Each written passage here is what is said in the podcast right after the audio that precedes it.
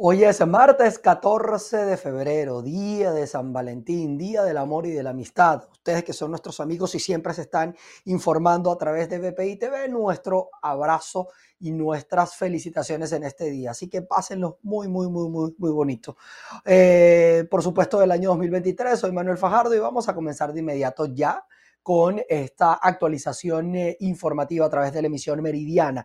Les cuento que el director de la Escuela de Educación de la Universidad Católica, Andrés Bello, Carlos Calatrava, aclaró en nuestro programa Buenos Días de que el proyecto de ley de participación estudiantil en el subsistema de educación básica que fue aprobado por la Asamblea Nacional del año 2020 no respalda a bachilleres para dar clases en las aulas. Eso la ley no lo dice en ninguno de sus artículos. La tenemos leída, rayada, contraleída y literalmente lo que tiene eh, real, real, real, esta ley lo que está llena de un poco de conceptos, de un poco de, de, ideas sin desarrollo, eh, es un poco de, de, planteamientos y consignas establecidos a lo largo de sus artículos, pero sin el desarrollo cierto del contenido que va asociado con, con, con lo que ello implica. Calatrava también dijo que los rumores con respecto a que bachilleres iban a dar clases obedece a una campaña de desinformación e hizo un llamado a la población venezolana a mantenerse informada y a leer el texto de esta ley.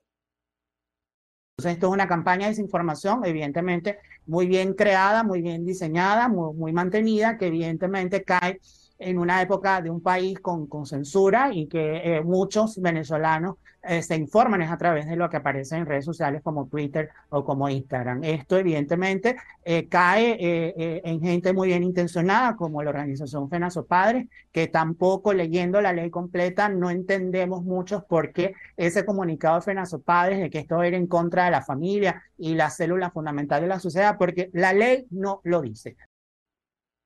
Bien, les cuento también que el personal docente y administrativo y obrero de la Universidad del Zulia protestó este lunes en exigencia de salarios dignos y mejores condiciones laborales. Establecemos el presente contacto desde el Estado Zulia, nos encontramos el rectorado de la universidad, la Alma Mater, nos encontramos incluso con la rectora Judith Aular. Profesora, el día de hoy nuevamente los, docentes al pie de la lucha contra el problema que tienen por los salarios.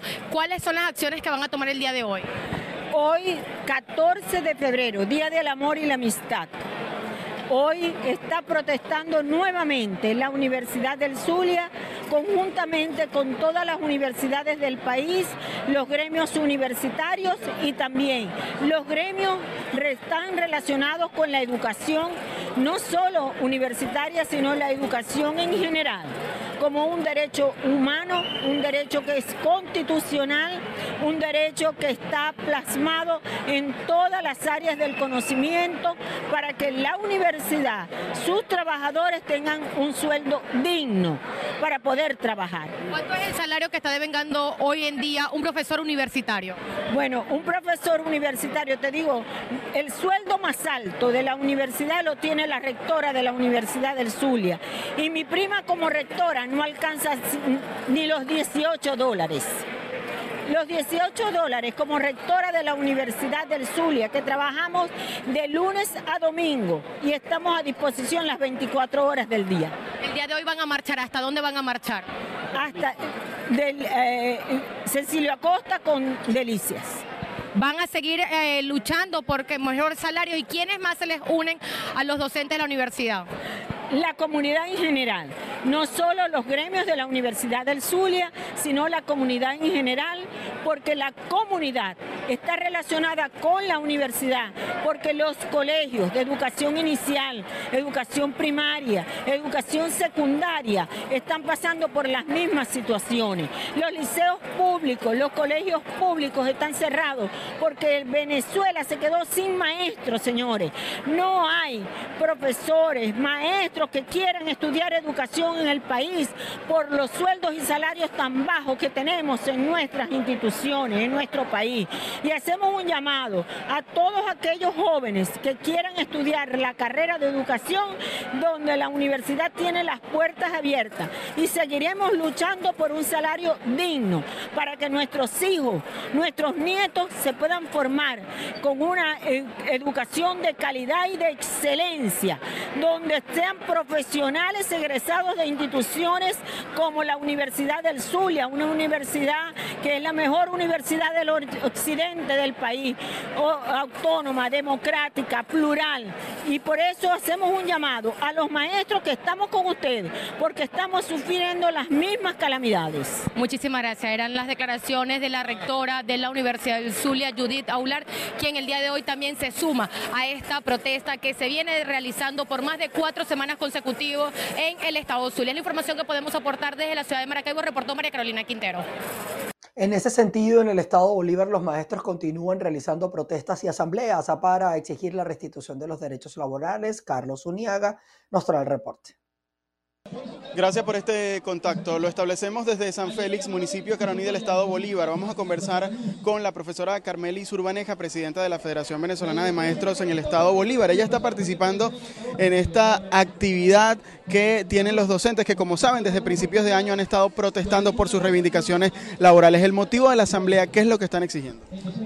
Buenas tardes, buenos días. Mi nombre es Carmelis Urbaneja, presidenta de la Federación Venezolana de Maestros. En este momento nos encontramos en asamblea. Estamos pidiendo una indexación salarial en este momento. ¿verdad? Nosotros no queremos un salario justo, sino una indexación salarial y la firma del contrato colectivo el día de hoy.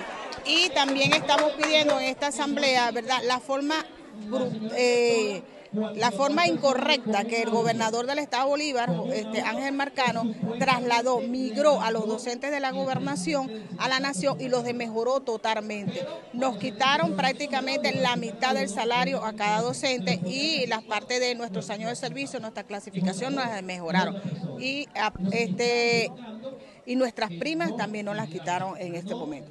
Nosotros también estamos diciendo aquí que ninguno estamos de acuerdo que la VC que los consejos comunales entren a trabajar a las aulas, a darles clases a los maestros. Nosotros somos pedagogos, nosotros estudiamos, nos preparamos para darle clases a nuestros hijos y estamos defendiendo aquí el derecho de sus hijos y también el derecho de nuestros hijos y le pedimos a los representantes su apoyo, que apoyen a los docentes, que nosotros aquí estamos peleando por una lucha justa. Muchísimas gracias, profesora. También eh, dijeron los maestros que están reclamando o exigiéndole a las autoridades el cese del hostigamiento y las presuntas amenazas que han recibido en los salones de clases por salir a protestar. Por supuesto que el equipo de BPI TV se va a mantener atento a todas estas asambleas de los docentes. Ellos también han dicho que no están protestando todos los días, solo los martes y los jueves y están impartiendo clases los lunes, miércoles y viernes. Con esta información regresamos el contacto al estudio y sindicatos de la educación en Guárico exigen también a la gobernación de esta zona llanera la jubilación de más de 280 docentes que aún permanecen en la nómina regional. Desde el mes de diciembre que se jubiló una gran masa de docentes que habían sido jubilados en diciembre de 2022, se les pagaron las prestaciones sociales, pero de una manera chucuta. Eso tiene que ver con esa gran masa de docentes que pasaron del Estado a la nación y todavía los que quedan, nosotros estamos solicitando que progresivamente esa nómina docente vaya siendo disuelta en la medida en que se vayan desincorporando estos docentes por la vía de la jubilación. En ningún momento nosotros vamos a permitir que el protagonismo sea llevado por voceros de índole político con la finalidad de apantallar o de querer convertirse en un vocero de la coalición intergremial sindical y de esta gran masa de educadores. No, no lo vamos a permitir. Nuestras luchas son eminentemente por la firma de un contrato colectivo, por la dignificación del trabajo docente a través del artículo 91 de la Constitución de la República Bolivariana de Venezuela y de la cláusula 89 de la misma Constitución que nos permite el libre derecho a manifestar. Pasando a otras informaciones, el Observatorio de Lácteos en Venezuela aseguró que el sector se mantiene estable desde los últimos tres años. Ruth Laverde conversó con ellos y nos trae el informe. Sí, gracias eh, por el contacto. El especialista destacó que hay un sector robusto, pues en el país se produce por debajo de los precios internacionales, lo que se traduce en alta competitividad en el mercado. Además, argumentó que el sector ha crecido levemente, pues hay muchos agricultores que se han vuelto ganaderos. El sector se ha mantenido estable, ¿ok? La producción de leche en Venezuela el 88% de la producción de leche en Venezuela se convierte en queso, en queso de manera o en finca el 42% y eh, el restante va a, las queseras informales y solamente el 12% se procesa de manera industrial. Eh, hoy en día la producción en los últimos 2-3 años se ha mantenido estable. Eh, el año pasado tuvimos un excelente año de lluvia, lo que permitió que que la producción se mantuvieran y de la misma manera con la parte cárnica. En la parte cárnica, la matanza a nivel industrial y en salas de matanza se ha mantenido, ha aumentado levemente. Eh, y uno de los elementos importantes es que el sector ha venido creciendo. Eh, muchos agricultores se han vuelto ganaderos, lo hemos recibido con las manos abiertas. Lo interesante aquí de todo es que el, mercado lácteo en Venezuela es sumamente predecible. Gozamos de algo interesante, un costo de producción eh, o un precio de mercado de carne muy inferior al mercado internacional, o sea que nos da capacidad de exportación, como se hizo entre el año 2020 y 2021, en donde en el 2021 se lograron exportar 200.000 animales en pie hacia países que tienen aranceles cero y nos recibieron ese ganado eh, y en donde ingresó un, buen volumen de dinero al sector productivo de manera directa. En el sector lácteo hay experiencia de industrias que han exportado, inclusive este, se hablaba de la fiebre aftosa. Bueno, estos países que nos recibieron la carne no son libres de aftosa y resulta que el 40% del mercado mundial de la carne se comercializa entre países que no son libres de aftosa. No quiere decir que no la erradiquemos, pero existe un mercado de 60 mil millones de dólares que podemos y, lo logramos en el 2020 y 2021 y esperamos que se vuelva a reiniciar desde el parte ejecutivo la licencia de exportación, porque aquí hay que exportar para reactivar la maquinaria económica de Venezuela. Kowalski reiteró que es necesario que el Estado venezolano vuelva a autorizar la licencia de exportación a países del Medio Oriente como ocurrió en el año 2021. Desde el Estado Carabobo, Región Central de Venezuela, reportó para ustedes Ruth Leverde.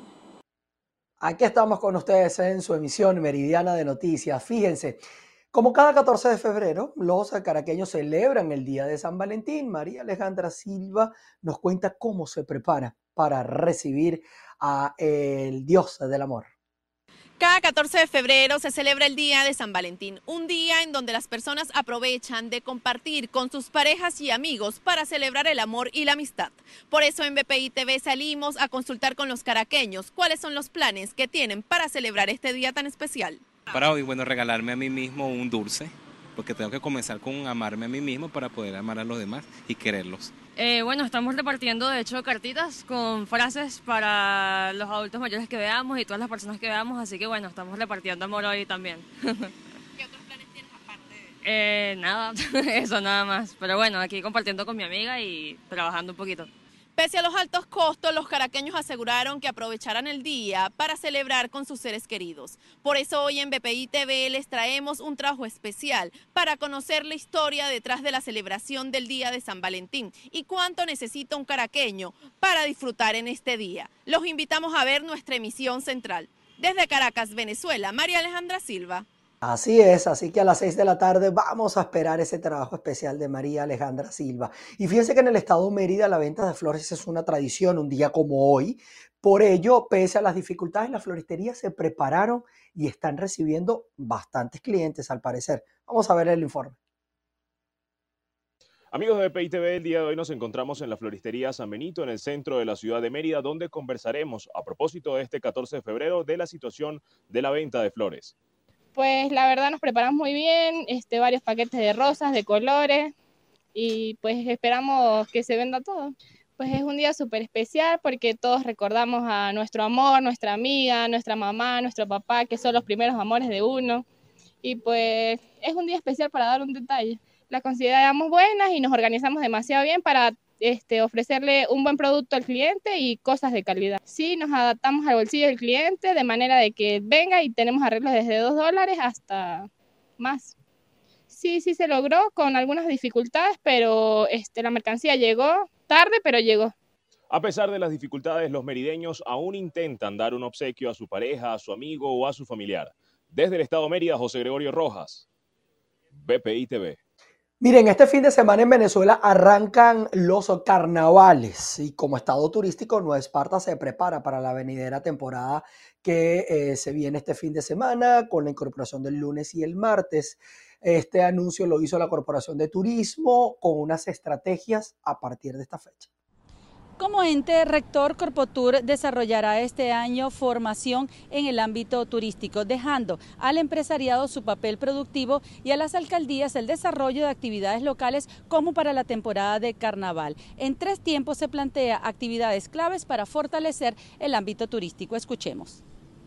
Para el mes de julio tenemos programado un evento eh, grande, se llama una bolsa de turismo, donde van a estar los operadores, los grandes operadores y pequeños operadores de turismo a nivel nacional, donde vamos a, dar este y a, dar y vamos a ofrecer las bondades de nuestro estado para que vengan turistas internos y, los extranjeros también. El otro evento es un, evento que va a ir por partes porque es el premio regional, nacional e internacional de chef.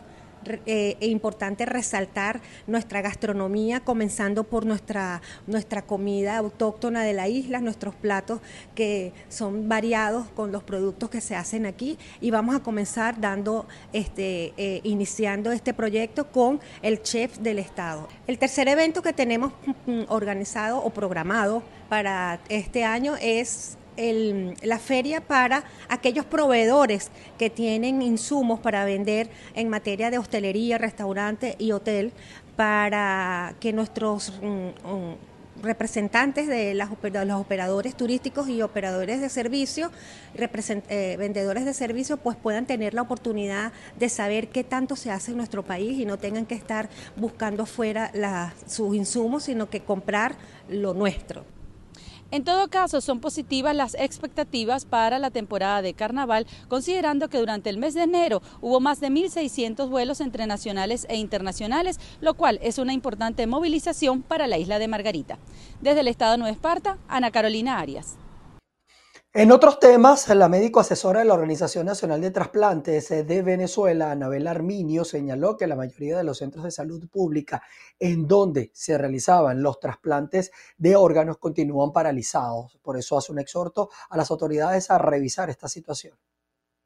Eso se está haciendo fundamentalmente en la Clínica Popular El Paraíso, vía Instituto Venezolano de los Seguros Sociales algunos centros públicos tipo el Hospital Coromoto en Maracaibo y el Hospital Militar han hecho algunos trasplantes de donante vivo. La Clínica Paraíso llevan como 23 trasplantes eh, de donante vivo. El programa de trasplante de donante cadáver sigue suspendido. No hay reactivación del sistema de procura de órganos y tejidos y los pacientes que esperan por trasplante de cadáver pues siguen esperando. Solamente se pueden trasplantar digamos limitadamente, porque es así, los mm, pacientes que tienen un donante vivo relacionado. Se hizo un trasplante de donante vivo en el hospital de niños, uno solo. No sabemos cuándo harán el segundo. Eh, prácticamente se murió hace siete años el trasplante de donante cadáver y el trasplante de donante vivo como producto de la crisis hospitalaria en los diferentes hospitales públicos también está suspendido en sitios que hacían trasplante, como por ejemplo el Hospital Universitario de Caracas, el Pérez Carreño, Universitario de los Andes, Acarigua, todos esos sitios están suspendidos porque la situación hospitalaria lo obliga. Le hemos puesto la lupa a este tema y en nuestra emisión central de noticias le vamos a ampliar este trabajo especial y les contaremos la historia de un joven que desde su niñez está esperando por ser trasplantado. Así las cosas. Nos vamos hasta el estado portuguesa. Fueron detenidos tres delincuentes que intentaban robar colchones del Hospital Jesús María Casal Ramos en Acariguas. Veamos. Tres presuntos delincuentes fueron detenidos por una comisión de la policía del estado portuguesa que los sorprendió cuando se encontraban hurtando colchones en el Hospital Universitario Dr. Jesús María Casal Ramos de Acariguaraure. Los uniformados realizaban un recorrido de rutina por las instalaciones del nosocomio cuando detectaron el hecho irregular y procedieron a detener a los tres sujetos que intentaron fallidamente darse a la fuga. Los detenidos fueron identificados como José Manuel Mujica de 20 años, Luis Mendoza Mujica de 21 años y Luis Alberto Rauseu de 30 años, presentando dos de ellos registros policiales por el delito de robo agravado. Los sujetos aprendidos fueron puestos a cargo de la Fiscalía Décima Primera del Ministerio Público en Acarigua. Desde el Estado portuguesa reportó Manuel Alvarado. Nos vamos a ir a la materia internacional. Les contamos que en el centro sur de Chile se mantienen activos unos 300 incendios y hay al menos 24 víctimas mortales. Chile mantiene 302 incendios activos en el centro sur del país, con 82 de ellos en combate. Tras una semana y media de fuegos descontrolados que han quemado ya más de 425 mil hectáreas de terreno forestal y agrícola. Los incendios dejan 24 personas fallecidas y cerca de 1.500 viviendas calcinadas. Además de los fallecidos, los servicios sanitarios han atendido a un total de 2.862 personas y los damnificados son al menos 5.980. Siguen desplegados en el terreno a nivel nacional cerca de 10.500 personas en el combate de incendios, 3.200 bomberos voluntarios y 3.600 brigadistas terrestres en la primera línea, además de 3.700 efectivos de las Fuerzas Armadas y la Policía chilena en la segunda línea de los fuegos. El Fondo de Naciones Unidas para la Infancia señaló que más de 7 millones de niños en Turquía y Siria se han visto afectados por los terremotos ocurridos el 6 de febrero en la frontera entre ambos países, donde se temen que miles de estos menores hayan fallecido. Por otro lado, la organización lamentó que muchos infantes eh, sobrevivientes perdieron a sus padres en este desastre. Aunque no hay cifras definitivas aún, al menos 1.300 menores están sin familia familiares en Turquía. Y ya en otras noticias, eh, los mandatarios de China e Irán, Xi Jinping e Ibrahim Raisi, respectivamente, reafirmaron sus relaciones bilaterales. En el encuentro sostenido en Pekín, el presidente Xi Jinping aseguró que se va a mantener una relación inquebrantable con Irán pese a eh, la situación internacional pueda cambiar. Ellos han eh, reafirmado su cooperación y hay que ver las reacciones internacionales ante esta posición, al menos que tiene China con respecto a Irán. Nosotros con esto mm, vamos a colocar punto final a esta actualización informativa de nuestra emisión meridiana. Vamos a seguir trabajando para ustedes en recopilar información, lo más importante de Venezuela, Estados Unidos, Colombia y el resto del mundo para las seis de la tarde volver a estar con ustedes y culminar el día dejándolos bien informados. Así que allí los espero.